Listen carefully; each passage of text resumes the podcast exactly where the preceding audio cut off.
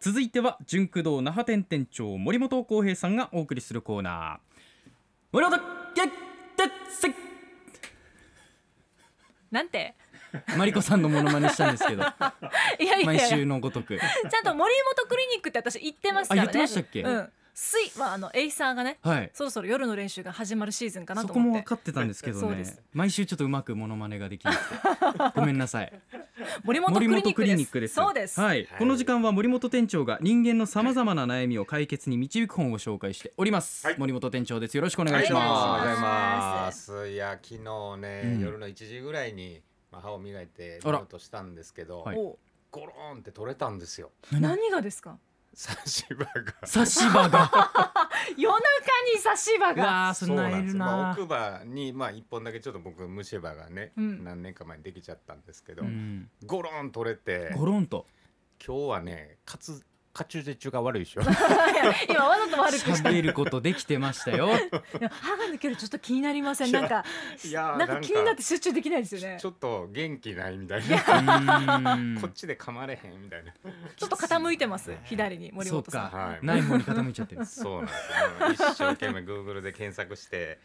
応急処置とかねいろいろ調べたんですけど、差し歯取れた応急処置、はい、うん検索、もう自分で戻すなって書いてあって、おとなしく じゃあえー歯医者さんにど戻し方もわかんないんですけど、うしたらいいか分かんないですよね、はい、特に夜今日中は活字中が悪いですけど、いやいやいいんですよ合わせなくてそのタイミングに合わせてやらなくていいんですよ喋れてますからはいそんなカチュジェジュの悪い森本店長にはいお話しいただくそうですね。はい今日はねなかなかとっておきの本ですよ。何でしょうなんですか、はい、えー、タイトルから言いましょうね。おう人は聞き方が9割。聞き方という本なんですね、うんまあこれは今いベストセラーになってるんですが、うん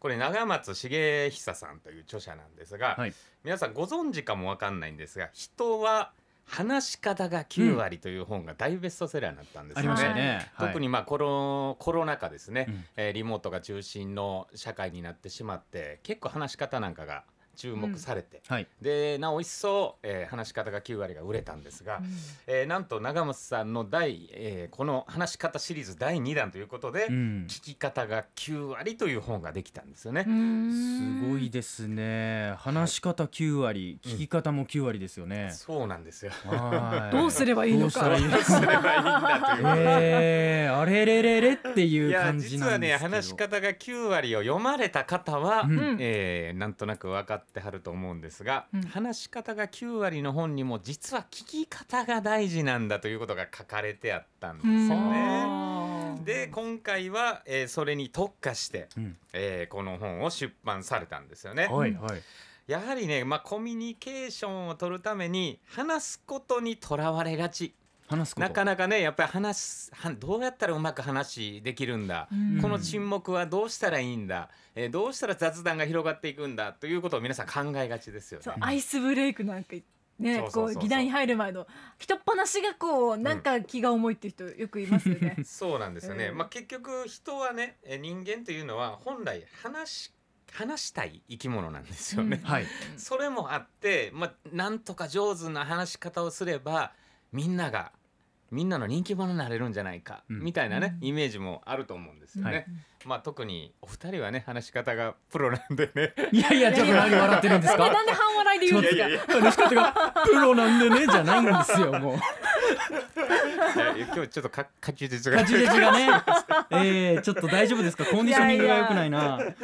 そうなんですよあのまあ話し方がね、はいえーあ話したい生き物ではあるんですが、うんうんえーまあ、この苦手な話し方苦手な人多いと思うんですけど苦手な話し方を磨くよりは、はい聞き方を磨いた方がもう本当素早いんですよね。あそっちも早い早い、うんそんなうまいテクニックとか使わなくても、えー聞き上手にはなれるということです。はなのでもうこの本を読んでもう明日からでもね、はいえー聞き上手になってもらって、まあ、いろんな方に愛される、うんまあ本当こうい人と会ってねこの人好きだなっていう人は意外と自分が話してる時に気持ちよくなる人って多くないですかね。ーうあーん聞き方が上手な人っていいですよね。印そう象なんですいいです。はい、で結局やっぱりこの人と話したら弾まないこの人はもう本当に自分は穏やかになれるというのは聞き方に本当に技術があるということです。うんまあ本当知らずら知らずにしてそうなってる人も多いかと思うんですが本当技術を磨けばね、はいい、いと思います。うん、まあじゃあどんな技術があるのかというなとんだろですよね。まあ本当この聞き上手というのは、はいえーまず安心感を与えるというところから始まるんですよね。う安心感、ね、安心感、はい、でこの人は聞いてくれるよというところ、んんそのテクニックがこの本にはいっぱい載ってます。わそうなんですよ。お教えて知りた い。まあ本当ねあのまあ話話し上手な人がピッチャーに例えるとするとね、はい聞き上手はキャッチャーです。うんうんもう本当キャッチャーというのは、えーいかにね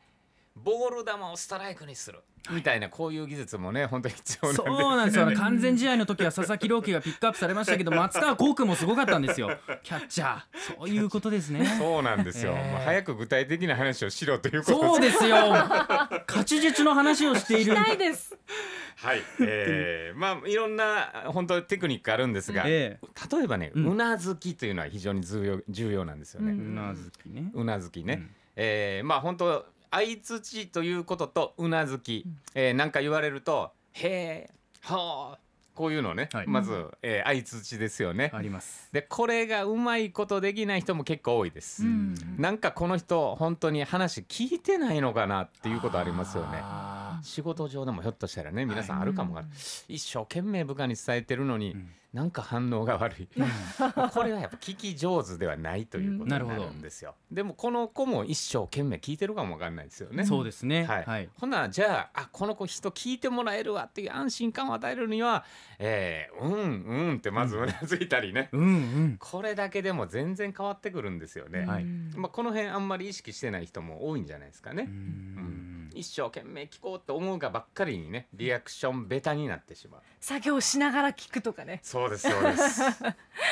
ありますね。うんこんなことがねこの本には書いてあったりといか、やいやちょっともっと聞きたいんもっでとすけど聞もきたいんですけどねもっとし話したいんですけどちょっと時間がね、そうですよねえーっとまあ実はねもう一つ余談でこの本の話をするとね、うん人は話し方が9割、はい聞き方が9割のうん編集者、ほうはい。実は沖縄の方なんですあ